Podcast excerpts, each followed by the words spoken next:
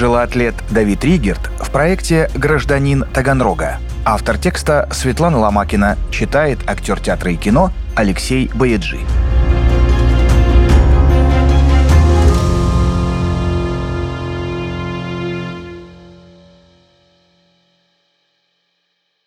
Олимпийский чемпион, шестикратный чемпион мира, девятикратный чемпион Европы, установивший 63 мировых рекорда. А еще конюх, кузнец, шахтер, фермер. Все это Давид Ригерт. Мы встретились с великим земляком в Таганрогской академии тяжелой атлетики имени Ригерта. Давид Адамович благородных кровей. Особенно заметна эта аристократическая порода стала, когда Ригерт прожил полвека, и голова его полностью посидела. Хотя первые серебряные волосы он заработал намного раньше, в 25 лет, когда не смог выиграть Олимпиаду в Мюнхене. «Я такой благородный, аж прет», — смеется Ригерт. И по маме, если не знать нашу историю, тоже нельзя было сказать, что она какая-то особенная. Одевалась всегда как крестьянка, поле как все работала, старалась не выделяться. И о прошлом мало рассказывала, боялась. У нас ничего особенного не осталось от той жизни. Библия, открытки из маминого детства, никаких драгоценностей. От той жизни, значит, от дореволюционной.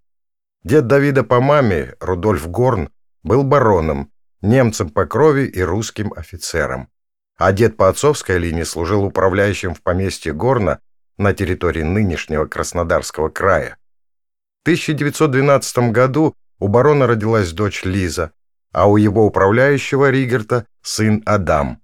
Все детство они провели вместе, полюбили друг друга, а когда выросли, поженились, как в старомодном романтическом романе. А потом случился соцреализм. Барон Горн перешел на сторону большевиков, помогал новой власти, но все-таки попал в расстрельные списки. Адам Ригерт работал механизатором в колхозе. Когда началась Великая Отечественная, его вместе с другими советскими немцами Забрали в трудармию и отправили за Урал, строить заводы и жилье. А жену Елизавету с детьми, тогда их было пятеро, посадили в товарный вагон, и семь месяцев этот поезд под бомбежками тянулся в северный Казахстан. В дороге двое младших детей, годовалый и месячный, умерли от голода. Давид родился уже в селе Нагорном, Кокчетавской области, 12 марта 1947 года когда отца отпустили к ним. Всего же Елизавета родила Адаму девять детей. Мама рассказывала, что когда они приехали в Казахстан, их ждали только лопаты, мол, сами копайте себе землянки. Но пришли местные казаки и позабирали ссыльных по своим домам, потом помогали строиться. Мне, ребенку, там было очень хорошо.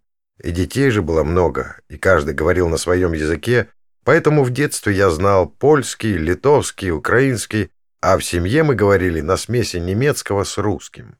Елизавета Ригерт в Селеногорном была на особом счету. Она умела шить, причем шила быстро, с немецкой аккуратностью, и вскоре к ней за рубахами и платьями бегала вся округа.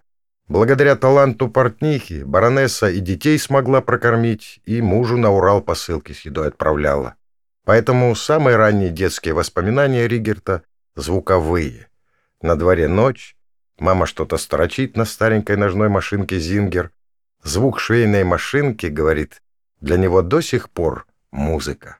Дети в Северном Казахстане начинали работать рано. В 11 лет Давид уже был погонщиком быков, пахал наравне со взрослыми, и вскоре его повысили до управляющего лошадьми. Спустя годы, когда он уже будет мировой звездой, Ригерт скажет, что своими победами во многом обязан детству. У штангистов часто страдает кожа на ладонях, а у него таких проблем не было. Ладони, привыкшие к вилам и лопате, легко держали стальной гриф.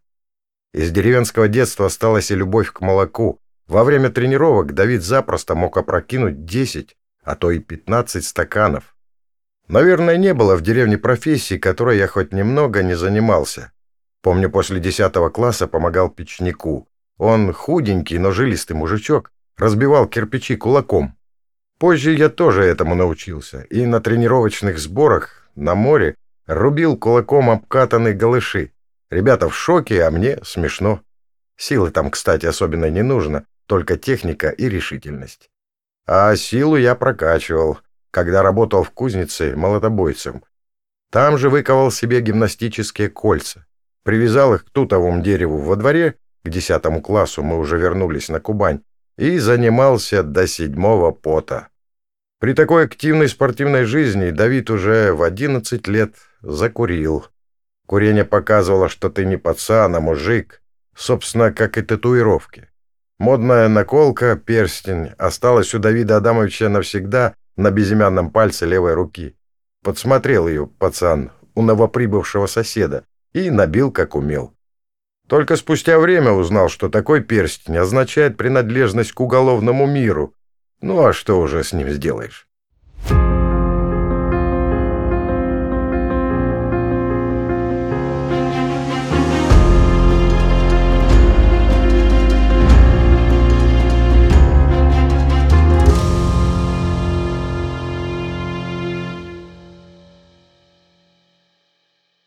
В школе учился средне, работа в колхозе сильно отвлекала, но много читал.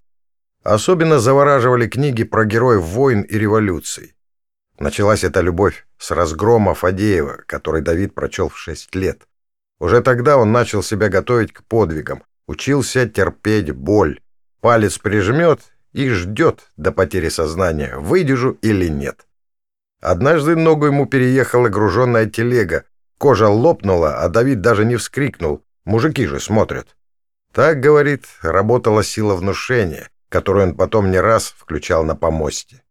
Все это я делал еще и потому, что мечтал стать военным летчиком. Хотел себя показать как сильного и смелого, чтобы меня точно взяли. Но с намеченного пути меня срезала лопата. И если сегодня спросите, о чем я жалею, вот об этом, что не стал летчиком. А случилось это вот как. К старшим классам Ригерт увлекся боксом. Очень быстро вошел в форму и в селе не было равного ему. В 17 лет Давида отправили на районные соревнования. Семь боев он провел, нокаутируя взрослых соперников в первом же раунде. Понятно, что на юного выскочку обозлились. И когда Давид вышел покурить, кто-то подбежал со спины и со всей силы ударил повернувшегося Ригерта лопатой по лицу. Черенок сломался, Давид отшатнулся, присел, но не упал, Хлынула кровь из сломанного носа, но кто уж там бил и куда убегал, он не видел. Когда пришел в себя, умылся и поехал домой. На память о том инциденте осталась не только несбывшаяся мечта о небе, позже парня забраковала медкомиссия в летом училище, но и фирменный профиль Ригерта. Его любили фотографы, и на бюсте, что сегодня стоит в Таганрогской академии, он тоже ярко схвачен. Бокс Давид оставил. Начал искать, чем заняться еще. И однажды в киножурнале, что крутили в колхозном клубе, парень увидел штангистов и обомлел. Что такое штанга, я до этого не знал, не видел ее ни разу, вспоминает Ригерт. Но такая мощь шла от этого снаряда. Так они его поднимали, что я загорелся и сделал штангу сам. Взял лом и нацепил на него противовесы из комбайна начал заниматься. А потом случилось чудо. Зимой 1966 года к школе подъехал грузовик, и двое рабочих внесли в зал новую ленинградскую штангу. Я аж дрожал от восторга. Как сейчас помню, вырвал 50 кг и толкнул 55. А вот выжил совсем мало, 37,5 килограммов. К моему удивлению, эта штанга оказалась совсем не такой послушной, как моя, у нее мягко прокручивался гриф, а мой лом между колесами крепился наглухо, и я к этому привык. Потом жизнь показала, что привыкать надо ко всему. К новому снаряду, к новому залу, к обстановке вокруг. Когда ты все знаешь, только тогда можешь работать по максимуму. Давид начал заниматься систематически. Победил на своих первых местных соревнованиях, готовился к следующим. Но случилось ЧП. На улице здоровый мужик грубо приставал к девушке, Ригерт заступился на словах, а в ответ получил удар в голову. Боксерский инстинкт включился сам собой. Мужика отвезли в больницу, а Давиду грозил волчий билет. Учитывая прошлые заслуги, Парню разрешили сдать школьные экзамены, но сразу после них вручили повестку в армию. И Ригерт уехал на Урал.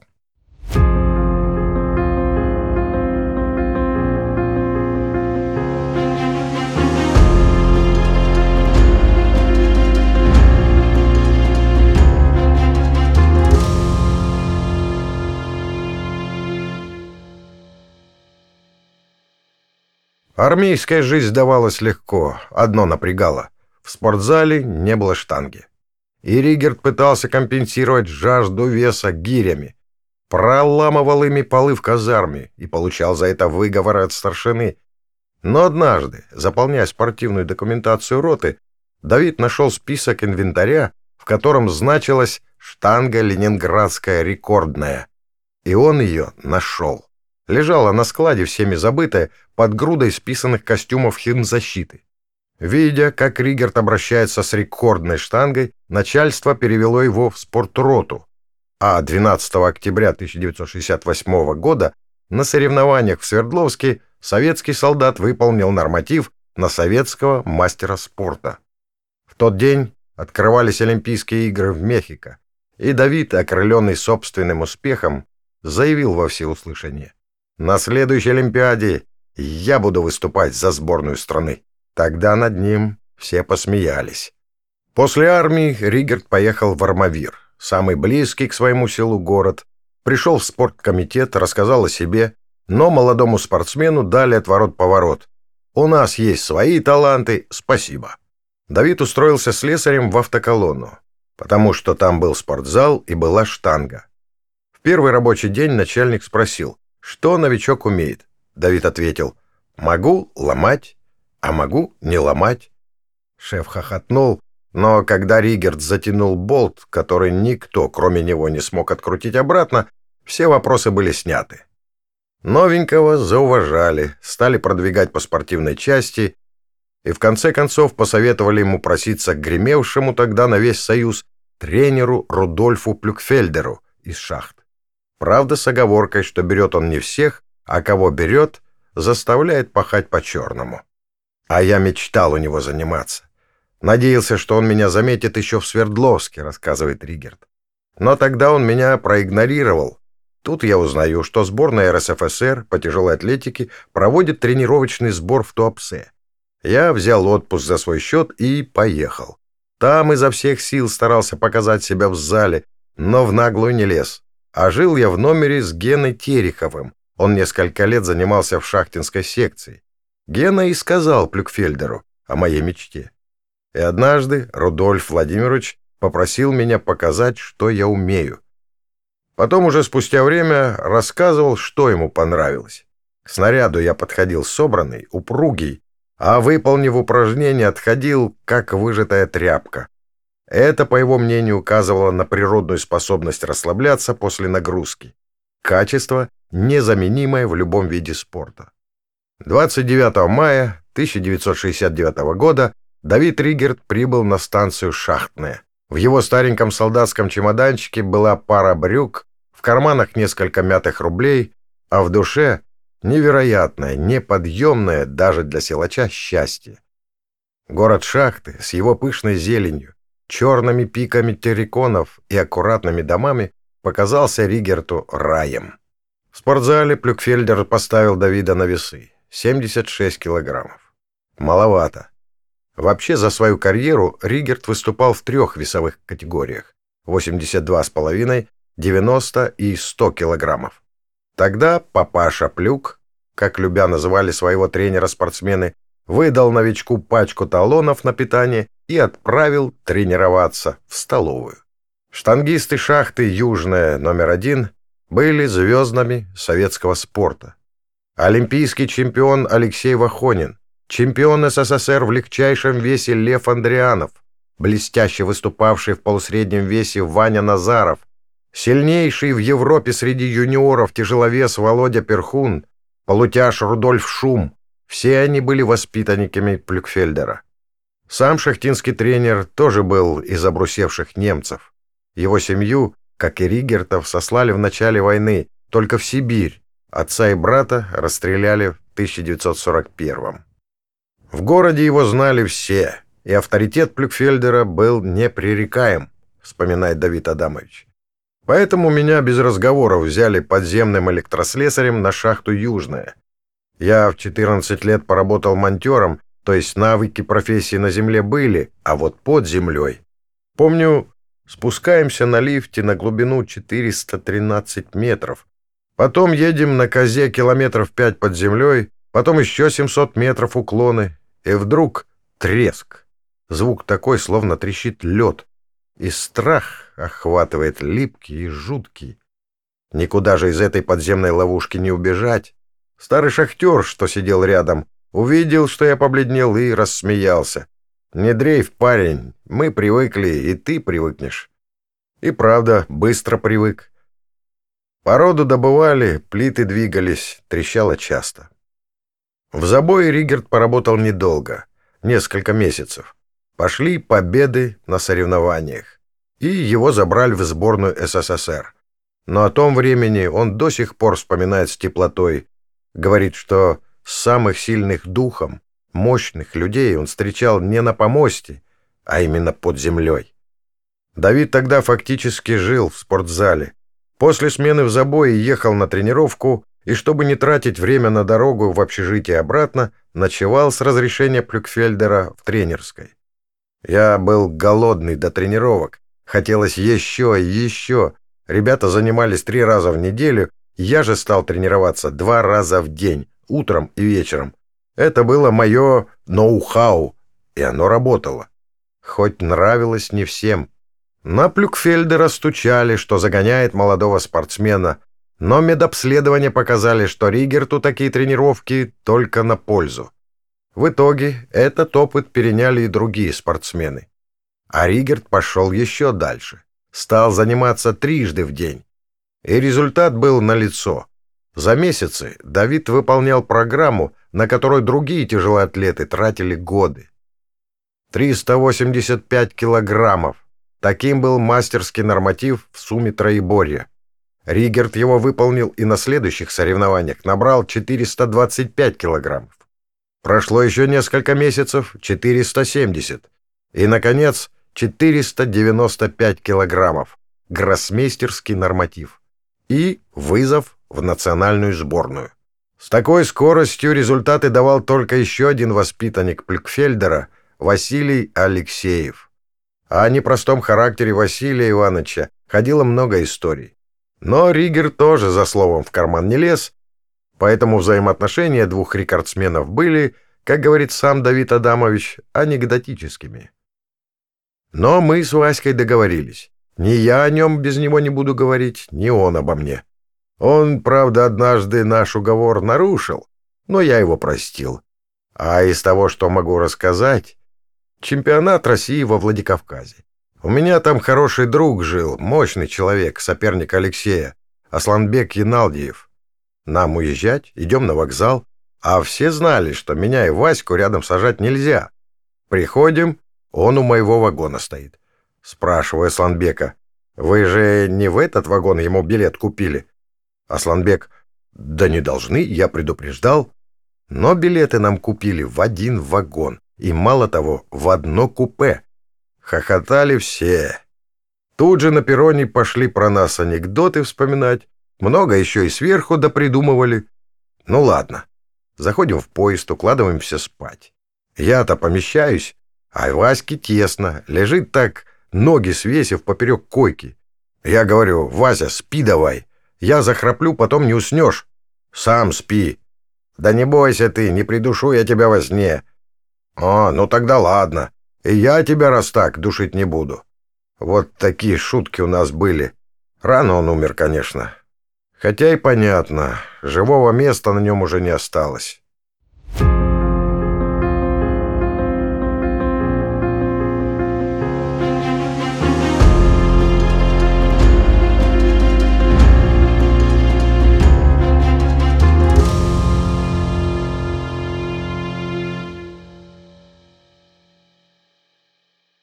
Первым большим соревнованием в карьере Ригерта стал 44-й чемпионат мира по тяжелой атлетике в американском Колумбусе. До этого я бывал только на сборах, из крупных городов даже Ростова толком не видел. Поэтому, когда мы прилетели в аэропорт Кеннеди, я, говоря мягко, обалдел. Первое, от чего обалдел — запах. Везде пахло ментолом. Сигареты с ментолом, жвачка с ментолом, даже еда пахла ментолом. Второе — это было время хиппи. По улицам Нью-Йорка ходили люди в лохмотьях. У нас так выйти было бы стыдно, а у них модно. Шок испытал, когда встретил на улице девушку, на которой из одежды был пояс, а из обуви бинт на большом пальце ноги. Но добила меня свобода в кинотеатре. Фильм о любви я не высидел. Выбрался из зала с горящими ушами и больше там в кино не ходил. Чемпионат мира 1970 года в Колумбусе давался нашим очень нелегко. На первых полосах американских газет печатали фото победителя прошлогоднего чемпионата из СССР Яна Тальца с заголовком «Он украл золотую медаль». Требовали вернуть ее якобы засуженному американцу Роберту Беднарскому. К травле Тальца подключился даже президент Никсон, Забегая вперед, скажем, что и в Колумбусе Тальц сделал Беднарского. После сомнительных антидопинговых проверок отменили несколько результатов штангистов из соцстран. Василию Алексееву накануне его выступления всю ночь звонили в гостиничный номер, стучали в дверь. Конечно, эта нервозность передавалась всей нашей сборной. Ригерт перед своим выступлением тоже плохо спал, и, когда вышел на помост, ног говорит, не чувствовал. В двух первых подходах Давид не удержал штангу. А дальше, по его воспоминаниям, было так. Я отдыхал перед третьей попыткой. Старший тренер сборной Медведев Алексей Сидорович говорил, что надо собраться, если я сейчас не подниму, сборная СССР вылетит. Но как будто не мне говорил, слова шли мимо. И тут Медведев, растирая мне плечи, случайно задел герб на моей форме. Я вскочил, как ошпаренный. Какого черта ты расслабился? Вспомнил Плюкфельдера, ребят, которые тоже могли здесь выступать, но вместо них поехал я, и такая злость меня взяла. Кровь закипела. Я пошел на третью попытку. О том состязании осталось много фото и видеоматериалов. Ригерт не просто поднял штангу. Он долго ее держал, чтобы судьи и весь зал видели, что вес взят, и советских ничто сломить не может. Даже одуряющий запах американской свободы с привкусом ментола. Давид выиграл бронзу, но она, как принято говорить, была с золотым отливом. Наши одержали победу в общекомандном зачете. На следующий год Ригерт стал чемпионом мира на соревнованиях в Перу, а потом случилась Олимпиада в Мюнхене 1972 года, которую Ригерт нагадал себе, помните, будучи солдатом. И там все шло не так, как надо. Началось с того, что в Мюнхен вместо Плюкфельдера послали другого тренера. Ригерт расценил это как несправедливость. Присутствие, советы, ободрение Плюкфельдера добавляли ему сил. Во-вторых, нашу сборную в последнее время стало лихорадить. Давид был тогда комсоргом сборной и, понятно, волновался за товарищей. Олимпиаду выиграл болгарский штангист Николов. Он показал результат, который был на 37,5 килограммов меньше недавнего мирового рекорда Ригерта. Немецкие газеты назвали меня самым большим неудачником Олимпиады, говорил Давид Адамович в одном из интервью. Позже я понял причины своего поражения. Почти полтора года я не встречал соперника, который бы смог оказать мне достойное сопротивление, все шло слишком хорошо, я утратил чувство опасности, чувство серьезной борьбы. А спустя 20 лет вышли воспоминания технического судьи тех соревнований. Оказывается, помост в Мюнхене был на 4 сантиметра выше, чем обычно.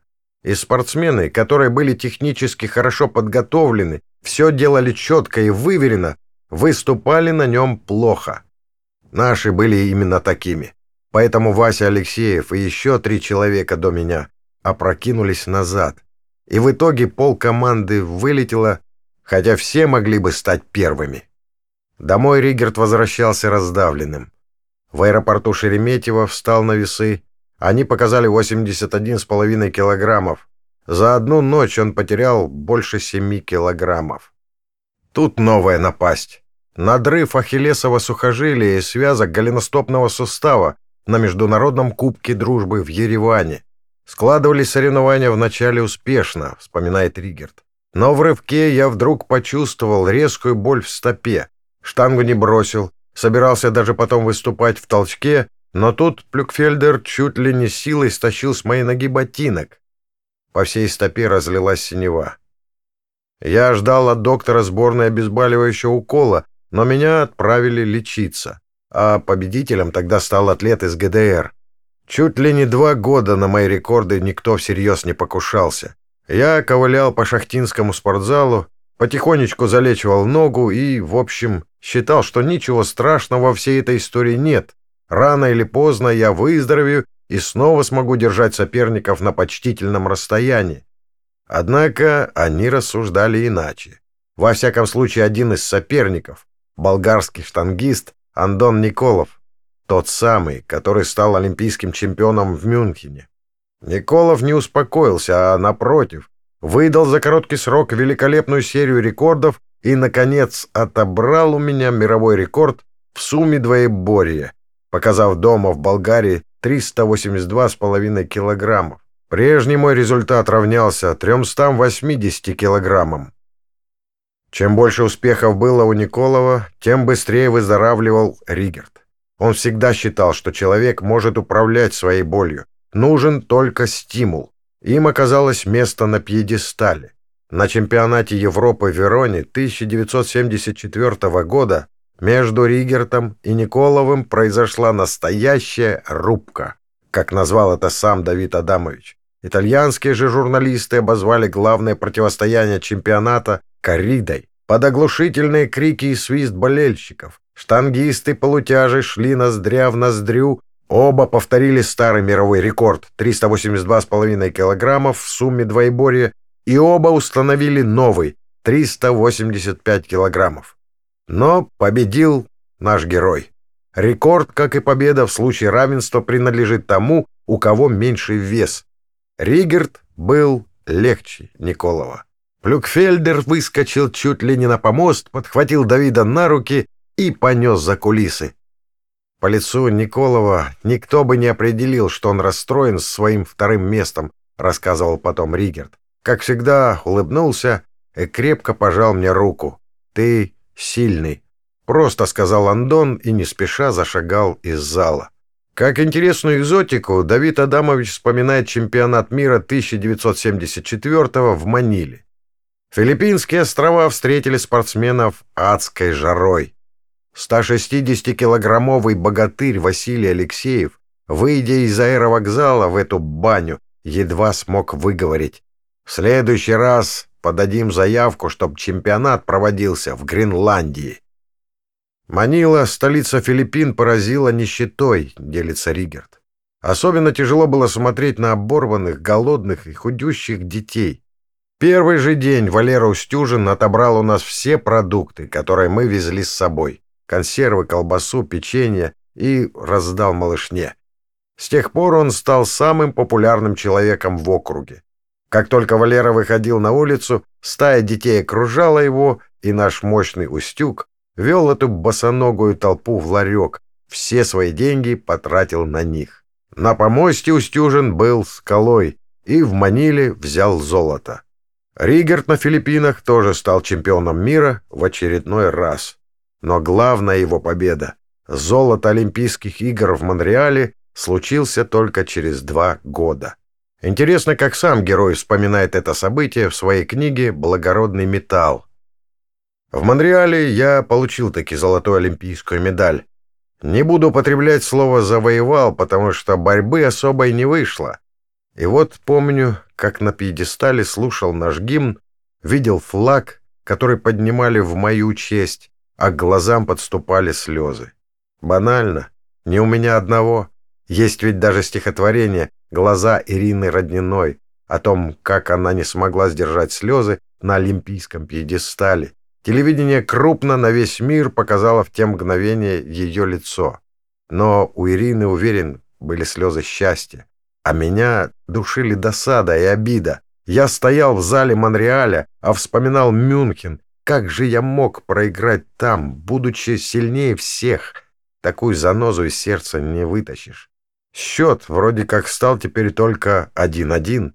Если выражаться короче и не так цветисто, то я по-прежнему чувствовал себя должником и потому страстно стремился попасть на свою третью Олимпиаду. Тем более, что она проводилась в Москве. У штангистов есть такое слово «баранка». Это нулевой результат. На Олимпиаде 80 у Ригерта случилась та самая баранка.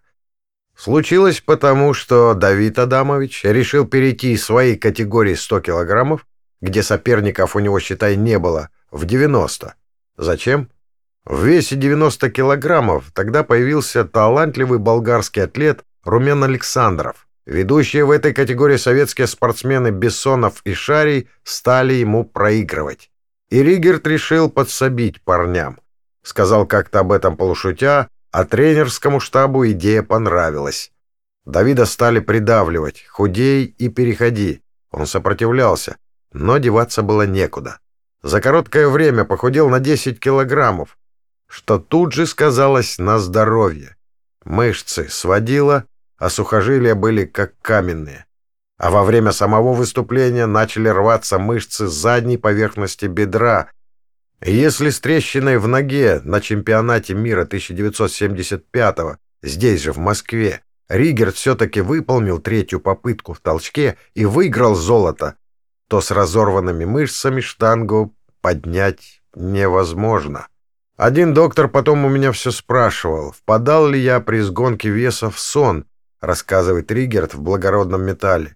Да, я стал засыпать в неподходящих местах, на мгновение, но все равно. Последние дни перед выступлением началось онемение кожи. Я это понял, когда, извиняюсь, сел в бане на торчащий гвоздик и не спеша поднялся с него. Доктор объяснил, что это организм мой боролся за выживание и что при плохом раскладе я мог погрузиться даже в летаргический сон. Есть и такая форма самозащиты организма. Только летаргического сна мне и не хватало. Так, в 1980 году Давид Ригерт закончил с большим спортом. Ему было всего-то 33 года, а значит, начиналась новая жизнь.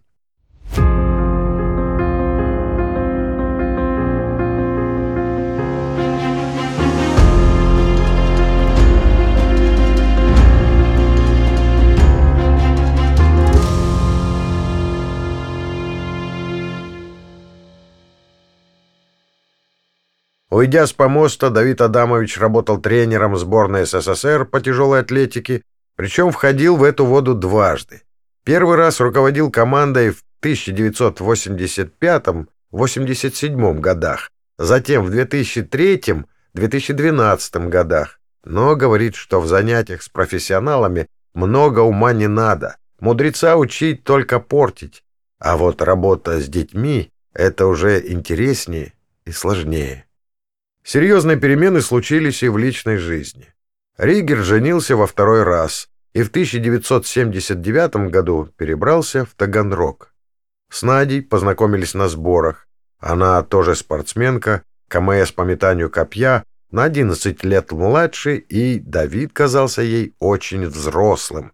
Что он мировая знаменитость, девушка не знала. А Ригерт, проходя мимо, обронил «Я на тебе женюсь». У Давида Адамовича три сына. Денис – спортивный судья международной категории, а Владислав, младший сын, работает тренером в академии, названной в честь отца. Вот как описывал ее открытие «Спорт-экспресс». В Таганроге вступил в строй комплекс Академии тяжелой атлетики имени Давида Ригерта. Он включает в себя 11 помостов со стационарной видеосистемой, игровой и тренажерный залы, восстановительный центр, холл, гостиницу на 16 номеров, даже свою прачечную. Академия Давида Ригерта станет региональным центром олимпийской подготовки. Здесь можно проводить состязания сборы тяжелоатлетов высшего класса. Но откроется Академия только в 1999 году, а до этого, в конце 80-х и 90-х, много еще чего произойдет. Оставив тренерскую работу в сборной, Ригерт таксовал, шил ремни для штангистов, жена Надежда шила спортивную форму. Несколько раз олимпийского чемпиона приглашали на почетную по тем временам должность бандита. Но Давид Адамович резко осекал такие разговоры, противно. Возглавил строительный кооператив, делали спортплощадки в Таганроге. А во второй половине 90-х, когда в стране снова затеплилась спортивная жизнь, вернулся в тяжелую атлетику. Президент Федерации тяжелой атлетики России Вячеслав Клоков Создал академию в нашем городе, пригласил меня, рассказывает Ригерт. И я, конечно, был очень рад. Тут у нас и профессиональные спортсмены занимаются, и дети, больше сотни человек. Есть и таланты.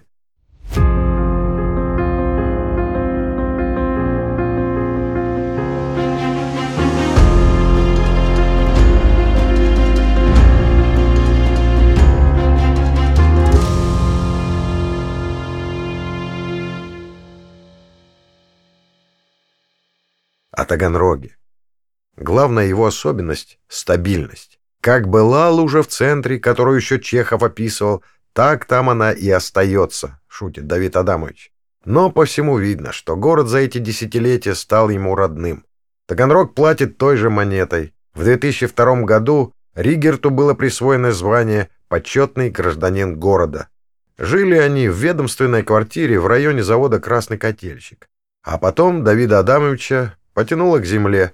В 2007 купил за городом 12 гектаров и устроил там полноценную ферму, как он сам ее шутливо называет, ранчо Давидовка. Бараны, овцы, куры, утки, лошадь Милка. Внушительное хозяйство Ригерт вел с немецкой педантичностью, пока три года назад не заболел. Врачи посоветовали поменять в сердце клапан, а в ходе операции оказалось, что у спортсмена рак легкого, часть пришлось удалить. На два года я выпал из жизни. И если в академии есть кому следить за делами, то на ферме уже было некому. Жена находилась в реанимации рядом со мной, не давала мне расслабиться, смеется Давид Адамович. Но ничего, выдюжил, работаю потихоньку. А вот курить бросил. Я же курил даже во время соревнований. Врачи разрешили мне одному в виде исключения. Я во время тренировок возбуждался больше, чем нужно, а втянешь дым, приглушишь, и все нормально, можно подниматься. Почему подниматься? Штангу не поднимают, с ней поднимаются. Когда это чувство поймаешь, уже и веса не чувствуешь. Идешь себе и идешь. Так и с жизнью. Главное правильно оценить ее тяжесть, и тогда все будет нормально.